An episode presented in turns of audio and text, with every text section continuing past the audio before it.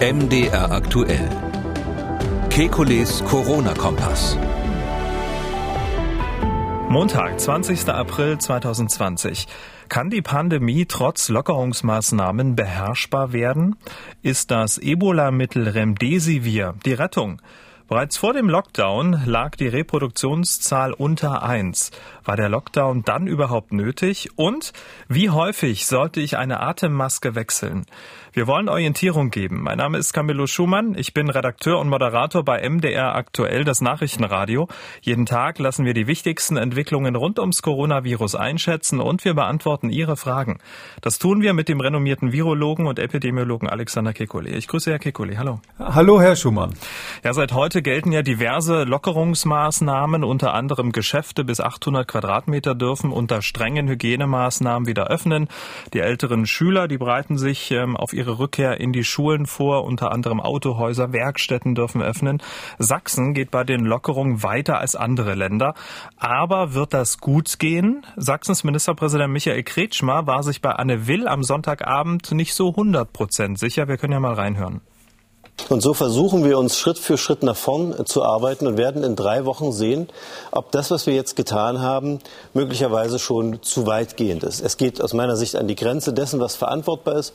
Auch deswegen hat der Freistaat Sachsen entschieden, Mund- und Nasenschutz im ÖPNV beim Einkaufen. Wir werden auf jeden Fall eine Zunahme an Infektionen erleben.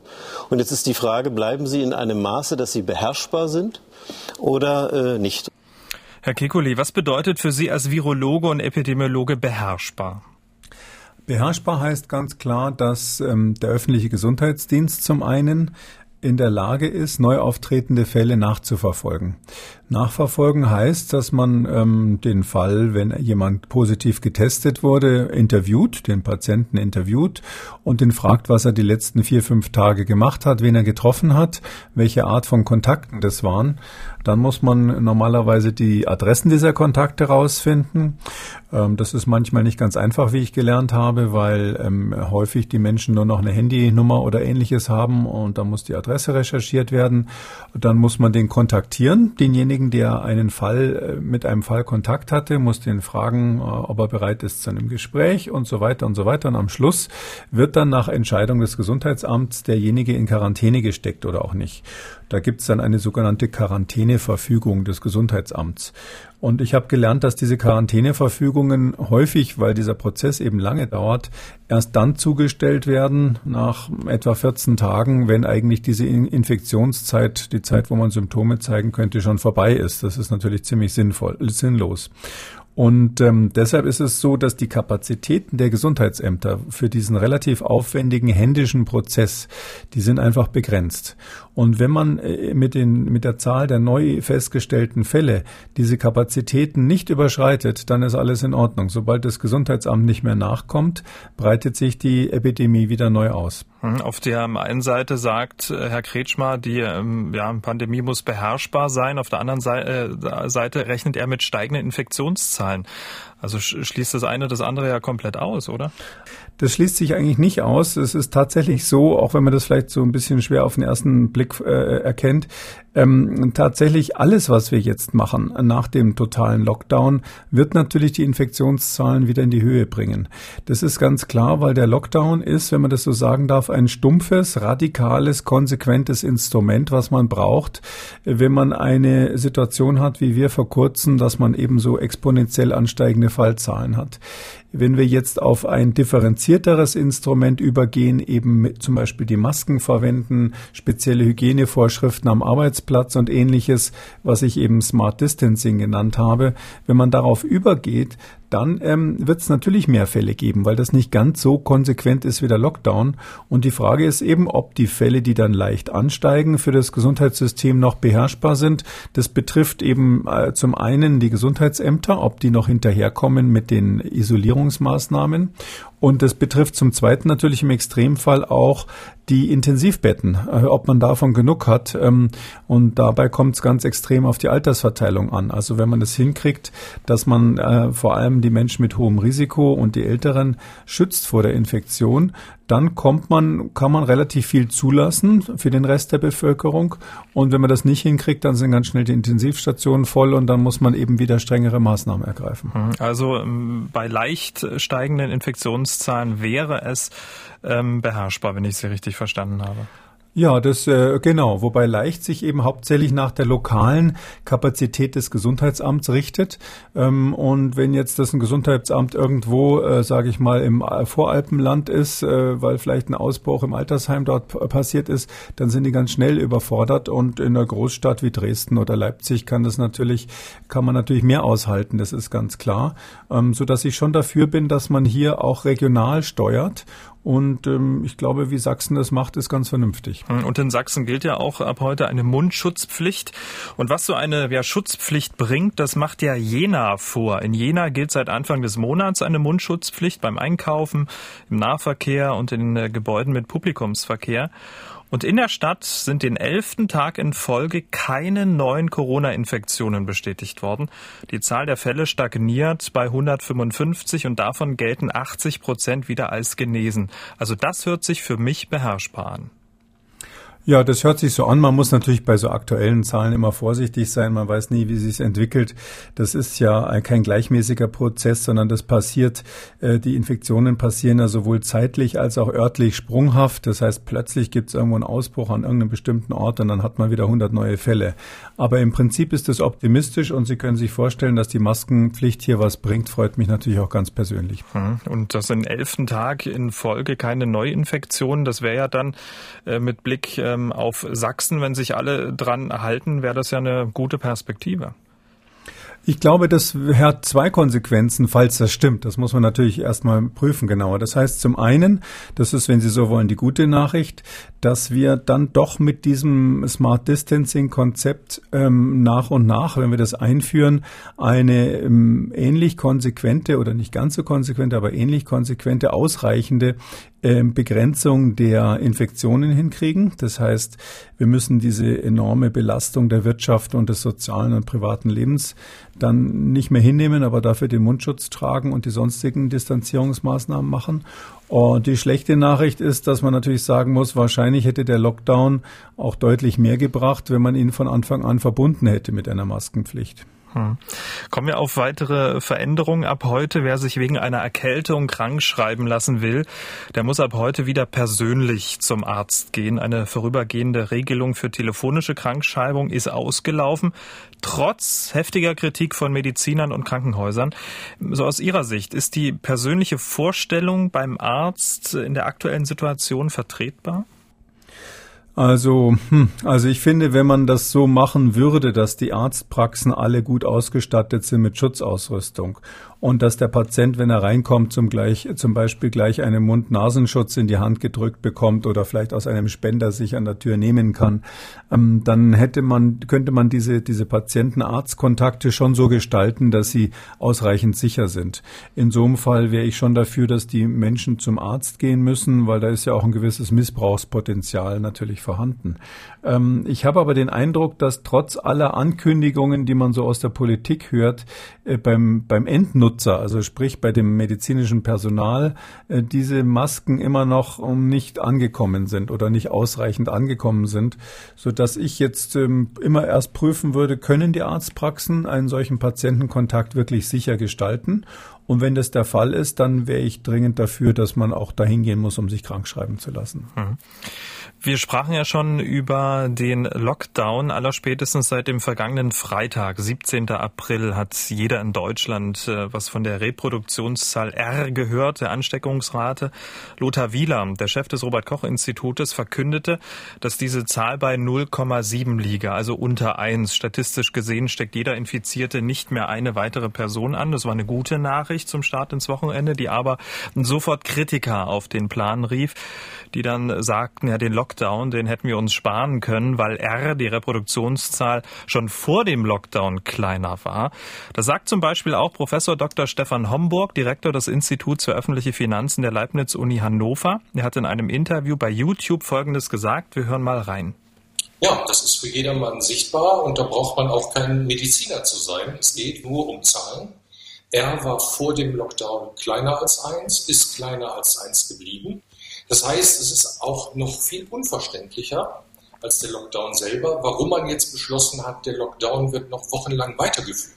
Er sagt, es geht nur um Zahlen. Auf den ersten Blick hat Professor Homburg recht. Schaut man sich die Kurve an, dann war die Reproduktionszahl R am 20. März und somit kurz vor dem Lockdown tatsächlich kleiner eins. Aber kann man diese Aussage von Professor Homburg so stehen lassen?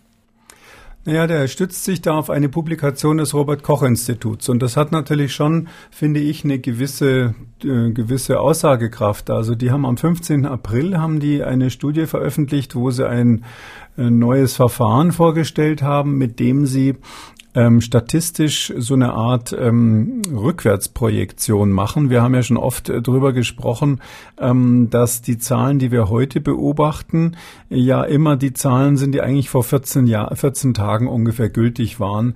Ähm, das liegt an der äh, Tatsache, dass man erstmal krank werden muss, dann gibt es eine Inkubationszeit oder vorher gibt es eine Inkubationszeit, dann muss man zum Arzt gehen, dann wird getestet, dann wird gemeldet und bis das alles äh, vorbei ist, dann ist, liegt der Infektionszeitpunkt eigentlich in der Regel zwei Wochen zurück. Und ähm, das ist natürlich auch dem Robert Koch Institut klar und darum haben die eine Methode ähm, entwickelt, die nennen sie Nowcasting. Also so wie Forecast auf Englisch Vorhersage heißt, heißt Nowcast eigentlich eine Aussage darüber zu machen, was eigentlich jetzt los ist. Und das ist ähm, ganz kluges Verfahren. Also das hat nicht das RKI erfunden, aber jetzt hierfür übernommen, wo man äh, mit mathematischen Methoden schätzen kann, wie viele Fälle gibt es denn eigentlich heute? Und das aufgrund der Zahlen, die bis vor 14 Tagen ja eigentlich erst entstanden sind. Und äh, dieses Nowcasting haben die am 15. eben veröffentlicht in ihrem eigenen Bulletin, in ihrem eigenen epidemiologischen Bulletin. Und da ist eben zum ersten Mal tatsächlich, das war jetzt Zufall, dass das der gleiche Tag war, wo Herr Wieler da äh, berichtet hat, dass die, äh, das R äh, deutlich unter eins ist. Da ist diese Kurve drin, wo man den Verlauf eben sieht, immer mit zwei verschiedenen Rechenmethoden, einmal der Standardmethode, einmal mit dem Nowcasting. Und in der Tat, da steht eben drinnen, dass R schon ganz schön lange unter eins war die ganze Zeit. Das, warum das so ist, erklärt das Robert Koch Institut nicht so genau. Das Problem ist hier Nummer eins aus meiner Sicht. Ich habe natürlich versucht, das nachzuvollziehen, ähm, dass hier in dieser Publikation des Robert Koch Instituts überhaupt nicht angegeben wird, wie sie diese Schätzung dieses Faktors R überhaupt machen. Das ist aber in der Wissenschaft eigentlich Goldstandard und absolut üblich. Wenn ich irgendeine äh, Feststellung mache in einer Publikation, dann muss ich sehr genau hinschreiben, wie ich das gemacht habe, auf welcher Basis, wie ich gerechnet habe, welche Zahlen ich genommen habe, damit jeder andere Wissenschaftler das nachvollziehen kann. Das ist ja der Unterschied zwischen einer Zeitung und einem wissenschaftlichen Veröffentlichung. Und ähm, das ist hier aber gar nicht so. Man kann es definitiv nicht nachvollziehen. Die haben nicht reingeschrieben, wie sie gerechnet haben. Wir wissen auch nicht, ob sie das erst jetzt zum ersten Mal so genau genau berechnet haben oder ob sie es die ganze Zeit sozusagen schon gewusst haben, wie Herr Homburg ja in seinem Video unterstellt. Ähm, das ist das eine, was man dazu sagen muss. Das heißt, ein großes Fragezeichen einfach, wie haben die gerechnet? Ist das jetzt wie damals so eine verlässliche Größe? Und ähm, das andere ist, äh, da haben wir hier auch schon mal drüber gesprochen in diesem Podcast. Ich bin sowieso nicht so begeistert von diesem R. Ja, ich habe ja schon mal gesagt, das ist so eine so eine heilige Kuh, äh, die man hier mal schlachten sollte sollte.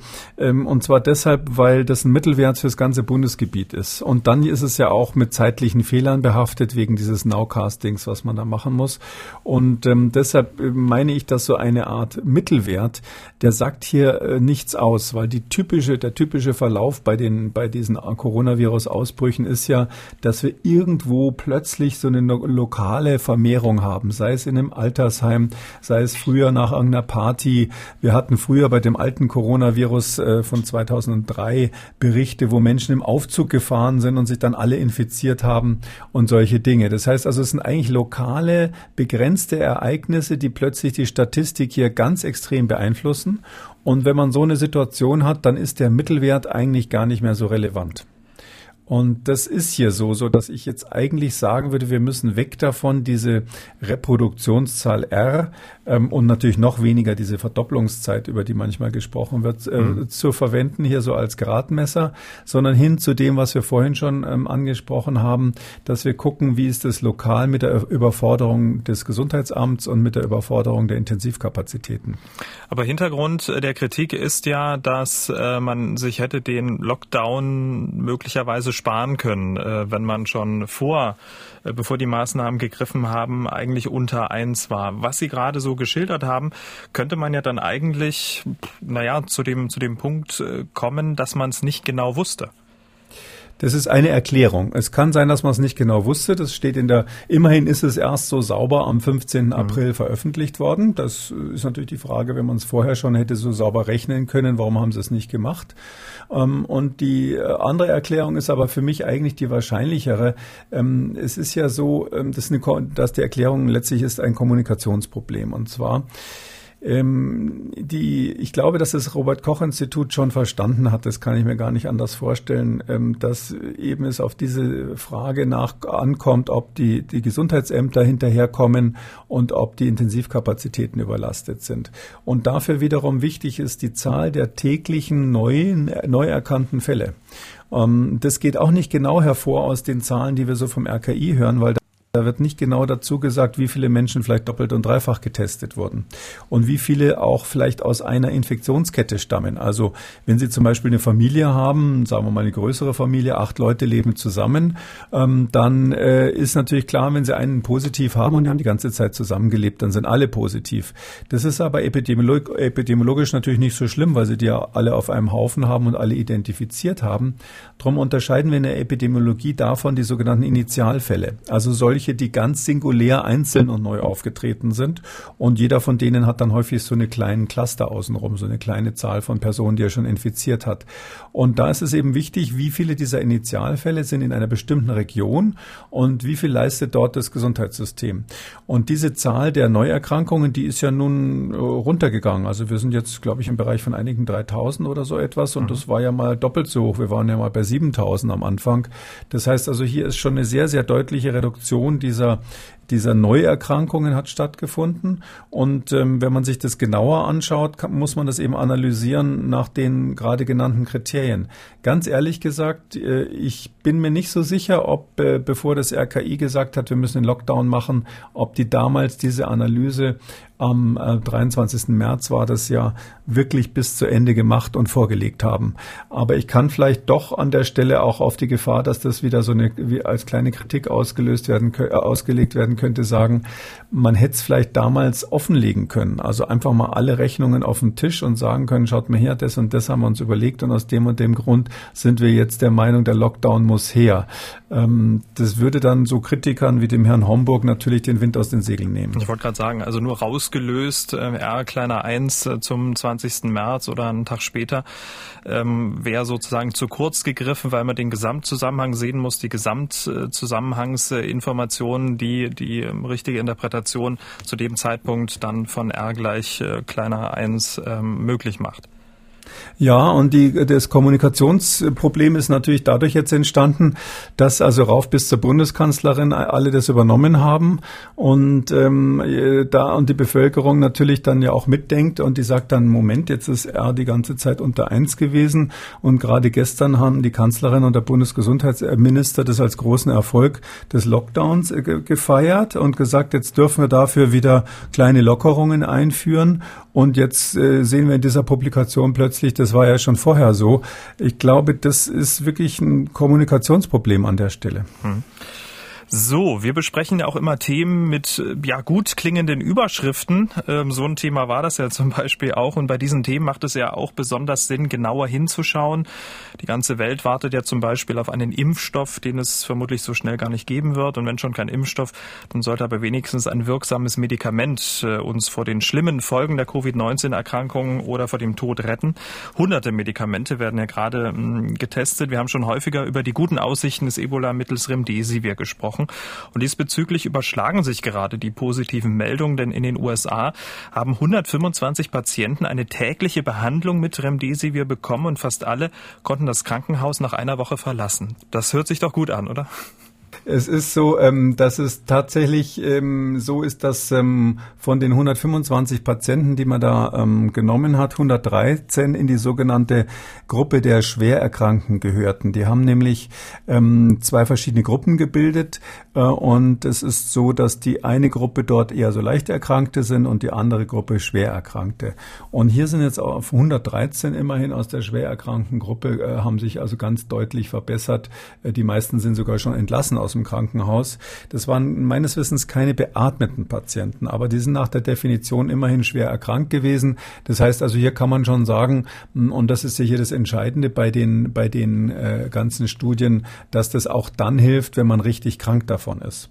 Ähm, warum ist das so wichtig? Ähm, wir haben ganz oft die Situation, gerade bei antiviralen Medikamenten, dass die helfen, äh, wenn wir so Studien machen, neue Prototypen, dann helfen die im Tierexperiment, die helfen auch bei Menschen, die nur ganz leicht krank sind. Und äh, das Problem ist nur, wenn man die zu spät gibt. Ähm, viele kennen das vielleicht noch von diesen Influenza-Mitteln, da gab es Tamiflu und Relenza. Das musste man am besten in, innerhalb von 48 Stunden nach dem Symptombeginn nehmen. Äh, und das ist natürlich wahnsinnig schnell dafür, dass das ein verschreibungspflichtiges Medikament ist, wo man erstmal zum Arzt muss und so weiter. Und sonst haben die nicht mehr richtig gewirkt. Und so ähnlich ist es bei antiviralen Mitteln häufiger mal, dass es am Anfang der Infektion es schafft, die Virusvermehrung zu hemmen und wenn's, wenn man zu spät dran ist, dann sind schon so viele Viren ähm, in so vielen Zellen im Einsatz und haben schon so viel kaputt gemacht. Und die eigentliche Krankheits, das eigentliche Krankheitsgeschehen wird dann dominiert eigentlich von der Immunantwort des Patienten, dass es eigentlich gar keinen Sinn mehr hat, ein antivirales Mittel zu geben. Und das, diese Befürchtung haben wir immer und überall in diesen Therapiestudien und bei dem Remdesivir natürlich auch. Und deshalb ist es ganz optimistisch. Das sagen zumindest jetzt, also sagt der Hersteller Gilead Science, heißt der der, der sagt also, das hätte hier gewirkt. Natürlich Kritiker sagen, ja, die machen da PR für sich. Der Aktienkurs ist mal schön um zehn Prozent hochgesprungen daraufhin.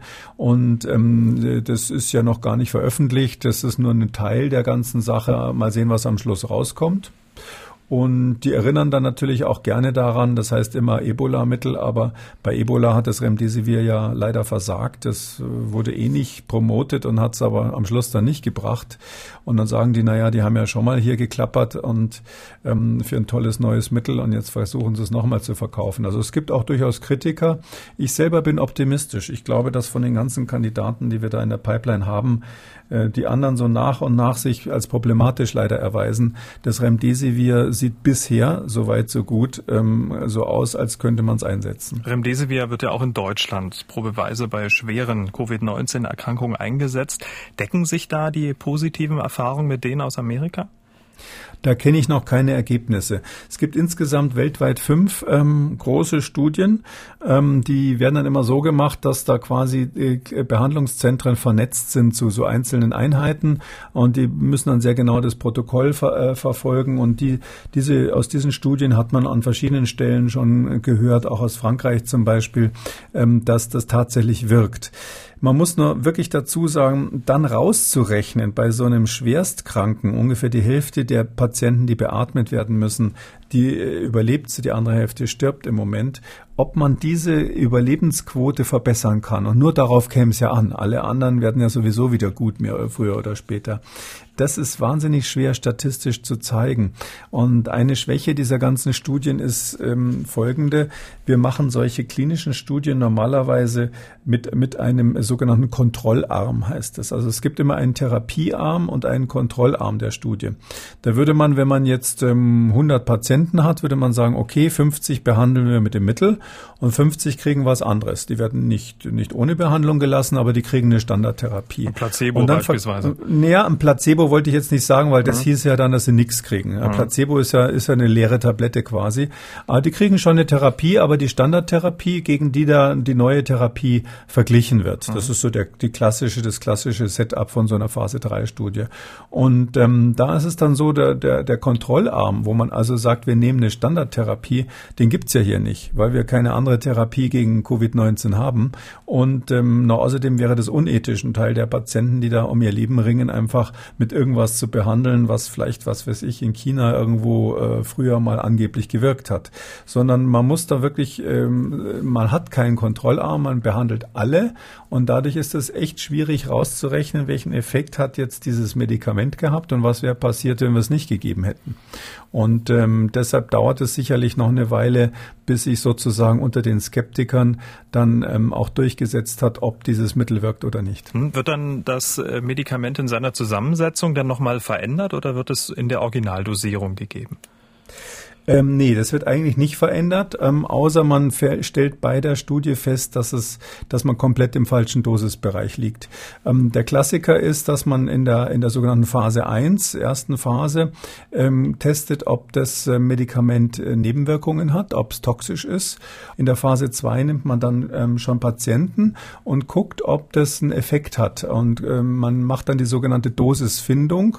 Das heißt, man guckt, in welcher Dosis muss ich es denn einsetzen, damit es wirksam ist. Ähm, und dann in der Phase 3 ist es so, dass man wirklich guckt, nachdem man die Dosis gefunden hat, wirkt es denn jetzt wirklich gegen andere Standardtherapien normalerweise? Und da darf man eigentlich während so einer Studie, da sind die Protokolle recht streng, ähm, das ähm, nicht äh, verändern. Und eine andere Regel heißt eigentlich, dass man während der Studie die Ergebnisse auch nicht offenlegen darf. Die Studien werden, wie man sagt, geöffnet an einem bestimmten Zeitpunkt, weil man natürlich nicht will, dass die beteiligten Ärzten, Ärzte vorher schon ziemlich genau wissen, ob es wirkt oder nicht. Das ist, und das gibt natürlich sonst so, so, so einen Fehler, ja, so einen subjektiven Fehler des Untersuchers, Fehler durch den Untersucher selber. Das nennt man in der Statistik einen Rosenthal-Effekt. Und ähm, das will man vermeiden und deshalb wird eigentlich die Studie Studie so ein bisschen, naja, nicht geheim, aber verdeckt gehalten. Zumindest die Ergebnisse werden nicht bekannt gegeben. Das ist in so einem Fall schwierig. Wenn es dann natürlich in der Zeitung steht, dann kann jeder Arzt sich vorstellen, was wahrscheinlich bei ihm rauskommt. Und außerdem sehen es die Ärzte ja selber, wenn sie dem Patienten was geben, ob es denen dann hinterher besser geht oder nicht. Also man gibt sich alle Mühe, das quasi so nach den Standardkriterien zu machen, aber so ganz perfekt ist es natürlich in so einer Notsituation nicht. Also das würde bedeuten, die ähm, Veröffentlichung, die Zwischenveröffentlichung, äh, ähm, hätte einen negativen Einfluss dann auf das Endergebnis nicht einen negativen Einfluss, sondern hm, jetzt stellen Sie sich mal vor, jemand gibt Ihnen äh, morgens in den Tee ähm, ein weißes Pulver und will oh von Ihnen wissen, ob das jetzt eher, nein, nein, ich dachte nicht an, nicht, nicht an Zyankali, sondern äh, jemand gibt Ihnen was und will wissen, schmeckt es eher salzig oder eher süß. Äh, Sie sehen nicht, ob es eher Zucker oder Salz war. Ja, und dann haben Sie, probieren Sie das und es ist aber nur ganz schwach und Sie müssen sich jetzt entscheiden, welchen Effekt das hatte. Wenn Sie natürlich jetzt von 100 anderen Leuten, die es gerade probiert haben, erfahren, es schmeckt süß, dann sind Sie in Ihrem Urteil nicht mehr ganz neutral. Dann haben Sie sozusagen so eine Erwartungshaltung und selbst wenn Sie selber versuchen, das möglichst objektiv zu beurteilen, sind Sie nicht unbeeinflusst davon, was die anderen Ihnen gesagt haben. Und so ähnlich ist es hier, das will man eben bei den Ärzten vermeiden, ja. Also man, äh, als, als äh, Ergebnisse dieser Untersuchungen hat man ja nicht nur Leben oder Tod, sondern zum Beispiel die Frage, ist das Fieber deutlich gesunken? Das ist so ein typischer Endpunkt bei diesen, bei diesen Untersuchungen. Und wenn jetzt der Endpunkt der Studie heißt, äh, Fieber gesunken, ja, nein, dann geht ja Fieber, wie wir wissen, so rauf und runter und mal mehr und mal weniger. Und je nachdem, wie oft sie messen und wie genau sie das machen, ist das nicht immer ganz eindeutig festzustellen. Und okay. das, da will man vermeiden, dass der subjektive Faktor eine Rolle spielt. Okay. Ich will mir nur am Ende nicht vorwerfen lassen, dass äh, aufgrund der Tatsache, dass wir beiden darüber gesprochen haben, am Ende es kein wirksames Medikament gibt. Ne? nein, nein, das wird nicht. das hoffentlich nicht. Nein, nein. Da bin ich ja beruhigt. Aber äh, das eine muss ich hm? dort trotzdem sagen, es ist immer noch alles mit Fragezeichen. Also für ich, ich sehe das immer unter dem Aspekt, wer von den Kandidaten ist überhaupt noch im Rennen. Also hm. ich frage mich gar nicht, wer wird das Rennen machen, sondern ich interessiere mich nur darum, dafür, wer ist überhaupt noch im Rennen und nicht schon längst aus der Kurve geflogen. Und da hat Remdesivir die Pole Position im Moment, wenn ich das richtig verstehe. Kann man so sagen, ist zumindest noch dabei. Hm. Gut, wir werden äh, natürlich weiter ein Auge drauf haben. Wir kommen zu den Hörerfragen, Herr Kekulé. Lockerungen, die gerade greifen, die beschäftigen die Menschen wie diese Dame. Sie betreibt einen Friseurladen. Im Zuge der Lockerungen dürfen ja nun ab 4. Mai auch die Friseure öffnen. Ich betreibe ein kleine, eine kleine Frisierstube im eigenen Haus. Nun wird immer und überall gesagt, dass der Abstand von circa 1,50 Meter das Allerwichtigste ist und auch beim Tragen von Masken nicht darauf verzichtet werden soll. Das ist für mich, was die Arbeit der Friseure angeht, ein unglaublicher Widerspruch. Zudem verbringe ich mindestens eine Dreiviertelstunde direkt am Kunden. Ich selbst gehöre zur Risikogruppe und betreue meine Mutter von über 80 im Haus. Sollte ich mein Geschäft öffnen? Die Kommunen, die werden die Vorgaben ja noch ausarbeiten jetzt in den kommenden Tagen und dann natürlich auch veröffentlichen. Aber was wäre so Ihre Empfehlung? Ja, das äh, grundsätzlich ist es so natürlich, die äh, Abstand ist immer besser äh, und Abstand plus Maske ist noch besser. Aber die, genau dies, darum geht's ja jetzt in der jetzigen Phase. Ähm, wir müssen ja irgendwie zu einem halbwegs normalen Leben wieder zurückkommen und deshalb müssen wir uns dann eben bis zum gewissen Grad auf diese äh, Mund-Nasenschutzmasken und die Händehygiene verlassen. Ähm, was ich jetzt, für, wenn ich das zu entscheiden hätte, empfehlen würde, ist tatsächlich, dass sowohl der Friseur als auch der Kunde ähm, einen Mund-Nasenschutz trägt. Da bin ich mal gespannt, was die Behörden sagen werden, weil ich fände das eigentlich beim Haare schneiden machbar, dass man vielleicht äh, abgesehen davon, wenn um die Ohren rumgeschnitten wird, ähm, die meiste Zeit einen Mund-Nasenschutz aufhat. Ähm, das äh, hängt aber dann auch sehr davon ab, was die das Friseurgewerbe dann, die ja da mit am Tisch sitzen bei diesen Entscheidungen und bei der Festlegung dieser Richtlinien, was die dazu sagen. Also aus meiner Sicht wäre es gut, wenn beide so etwas tragen. Und ähm, die weitere Empfehlung, die ich hätte, ist, auch wenn das für Friseure und ihre Kundschaft schwierig sein mag, ich würde dringend empfehlen, nicht zu sprechen, weil man beim Sprechen wirklich enorm ähm, kleine Flüssigkeitspartikel produziert und man kann meines Erachtens das Infektionsrisiko deutlich nochmal senken, wenn man sich während, der, äh, während des Haareschneidens und äh, Haarefärbens und was da alles so stattfindet, eben nicht unterhält. Ich weiß, das ist echt Schade. schwierig. Ich sagen, das ist der Grund, warum ich da hingehe eigentlich. Ja, ja, natürlich.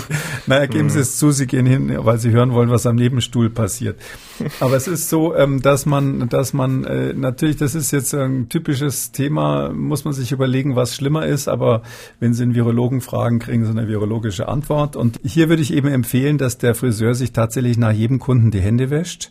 Und das andere ist, dass er auch sein Werkzeug äh, zwischendurch sauber macht oder vielleicht sogar desinfiziert, weil natürlich die Kunden, falls sie dann krank sind, tatsächlich auch Viren in den Haaren haben könnten.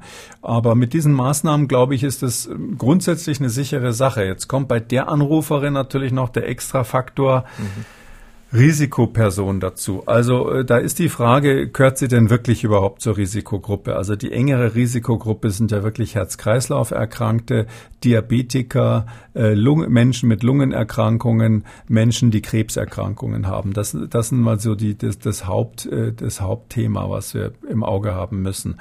Wenn tatsächlich sie selber zu dieser Gruppe gehört oder ihre Mutter, die sie pflegt, dann ist die Frage wirklich, ob sie sich nicht mit einer FFP2-Maske schützen kann. Also mit einer Maske, die tatsächlich ein echter Infektionsschutz auch für sie selber ist, so wie wir sie im Krankenhaus benutzen.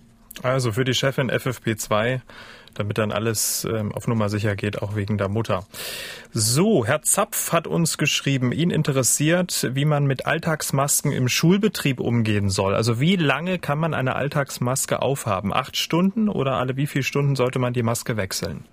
Die sollte man dann absetzen, wenn sie einem echt unangenehm wird. Meistens atmet man die ja feucht und dann fängt es auch mal an zu jucken darunter und ähnliches. Also ähm, ich kenne das vom Operieren. Früher müssen ja Studenten, Medizinstudenten immer so ihre Zeit im OP abdienen, wo sie Haken und Maul halten müssen. Und ähm, aus der Zeit weiß ich noch, also so nach vier Stunden ist es dann langsam echt unangenehm, dauernd ruhig zu stehen. Man darf sich nicht an der Nase kratzen und ähnliches und hat diese Maske auf. Also ich würde in der Schule dazu raten, dass die Schüler eigentlich nach jeder Stunde mal an die frische Luft kommen, ähm, durchatmen, die Maske absetzen, sich vielleicht mal das Gesicht zwischendurch mal äh, waschen können. Und die brauchen natürlich pro Tag mehrere. Wenn sie jetzt ganz normalen Schulunterricht hätten, also das volle Programm, dann wird man mit einer Maske nicht klarkommen, weil die irgendwann feucht ist. Die muss man dann auch mal wechseln können. Das ist also schon logistisch noch einiges zu tun. Schulen ist sowieso ein interessantes Thema. Die sollen ja nicht so eng zusammenziehen, sitzen, die Fenster aufmachen, ist immer eine gute Idee zwischendurch, aber wenn dauernd das Fenster auf ist, können Sie den Unterricht nicht richtig gestalten. Die ganzen Empfehlungen, dass die Klassenräume möglichst klein sein, äh, möglichst groß sein sollen und die Gruppen möglichst klein, das ist immer nett gesagt, aber wer weiß, wie es dann wirklich an vielen Schulen zugeht, ist es kaum realisierbar. Also ich persönlich habe sogar überlegt, warum man eigentlich nicht die, die Variante mit, über, mit ähm, diskutiert hat, dass man Samstag, Sonntag noch den Schulunterricht macht, also zeitversetzt natürlich äh, um also die Räume und möglichst ähm, auszunutzen und die Gruppen klein zu halten. Aber da werden sich die Lehrer sicherlich was überlegen, gemeinsam mit den Gesundheitsbehörden. Am Anfang wird es da äh, Lassant im Getriebe geben, aber ich glaube, nach ein paar Wochen wird da schon ein halbwegs vernünftiger Modus kommen. Hm, aber grundsätzlich mit einer Maske pro Schüler oder pro Lehrer ist es dann, wenn ich Sie richtig verstanden habe, nicht getan. Also sollten dann nee. vielleicht so zwei bis vier ähm, mal äh, ja. zurechtgelegt werden. Äh, genau, also ich würde schon sagen, so Vielleicht äh, alle zwei Stunden wechseln ist sicher ganz angenehm.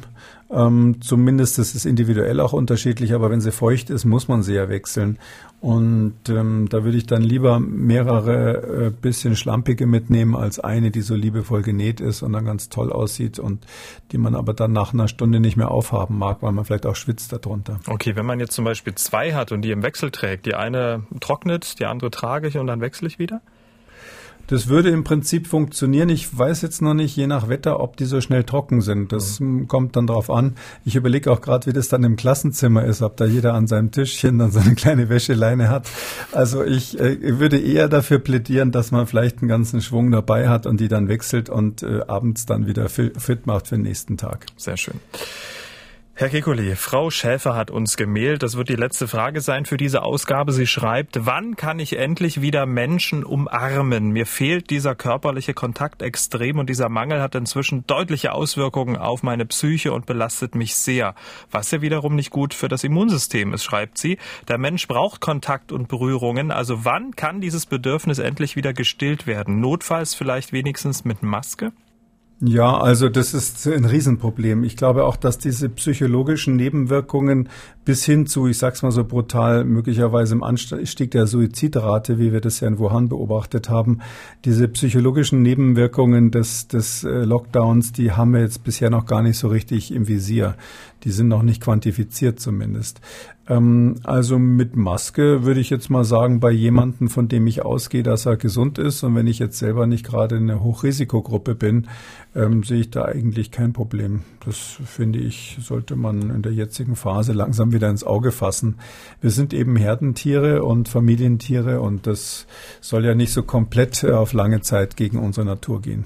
Genau, und ähm, ja, nach diesem Thema brauchen wir unbedingt die gute Nachricht zum Schluss, Herr Gekoli, was Positives, damit wir die Menschen wie immer mit einem guten Gefühl entlassen. Haben Sie was für uns?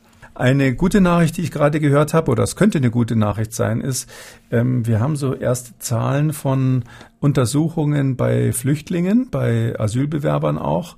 Und es ist tatsächlich so, dass ähm, es die es sieht im Moment zumindest so aus, als wären die als wäre der Anteil von schweren Verläufen hier extrem gering. Also die haben offensichtlich ganz wenige schwere Verläufe bisher bei ähm, dieser Covid-19-Infektion. Das deutet darauf hin, dass die sind natürlich jünger und das deutet darauf hin, dass tatsächlich bei jüngeren Menschen, wie wir es immer schon gehofft und vermutet haben, diese Erkrankung seltener besonders schlimm verläuft. Das ist deshalb eine gute Nachricht, weil ich ehrlich gesagt der Meinung bin, dass wir auch in Griechenland und in anderen Situationen äh, Ausbrüche in Flüchtlingslagern nicht verhindern werden können. Und wenn also hier die Sterblichkeit sehr gering sein sollte, dann ist das ähm, etwas extrem Positives, weil man sich sonst wirklich den Kopf zerbrochen hätte, was man da machen soll in der Situation. Herr Kekuli, vielen Dank. Ähm, wir hören uns dann morgen wieder. Sehr gerne, freue ich mich drauf. Ihre Frage war nicht dabei, dann schauen Sie mal auf unseren ausführlichen Fragen und Antworten zur Corona-Krise Artikel auf mdraktuell.de oder schreiben Sie Ihre Frage bei Twitter mit dem Hashtag FragKekole oder rufen Sie uns an 0800 300 2200. MDR aktuell. Kekules Corona-Kompass.